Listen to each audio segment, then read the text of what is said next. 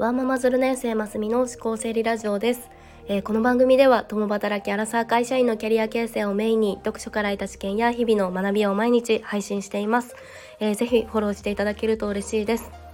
えー、昨日はあのちょっと熱のピークであのだいぶ瀕死状態になっていてあの聞き苦しい声で本当にすいませんでした。あのこんな状態でも聞いてくださったあなたにあのいいねやコメントをくださったあなたにあの本当にありがとうございます。のコメントをくださったみどりさん、ともきさん、まゆさん、キャンディーさんの本当にありがとうございました。あの職場にもというかあの特段知り合いとかにもあの先週から夫も不在でとかあの自分の体調とかの話はしていなかったのであの状況分かりますよとかあの辛いよねと言っていただけてあのちょっと本当にうるっとしましたの本当にありがとうございました。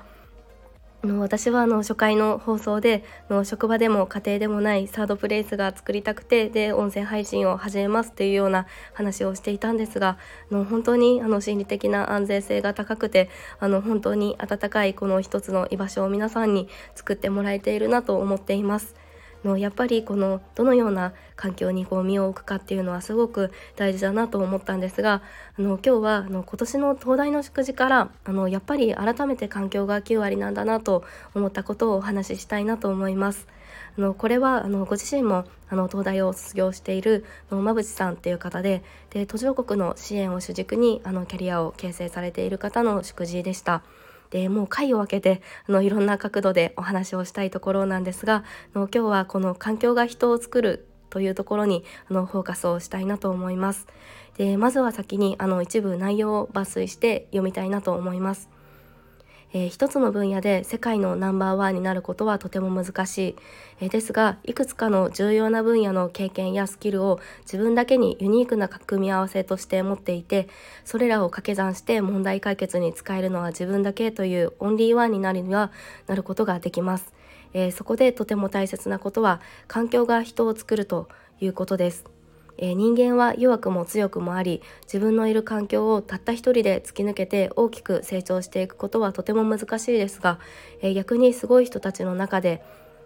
あるいは修羅場に身を置いて難しい挑戦を続けているとそれが普通にできるようになってその次のさらに大きな機会に手が届くようになります。環境はわらしべ長者のように力をつけて経験を組み合わせながら得ていくものです。えー、私の場合はそうやって徐々にできることを増やしていって今に至っています。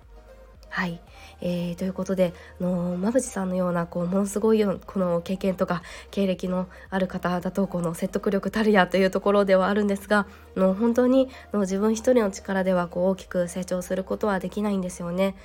で例えばこの音声配信で言うとの毎日音声配信すると決めてからこのスタイフでつながってくださった人にはあのもう2年とか3年とか発信を続けていたりとかの500回とか1000回を超えるようなこう配信をされているような方とかもいらっしゃってでそれでもこう私みたいなの初心者マークのこのチャンネルにも温かい言葉をかけてくださるんですよね。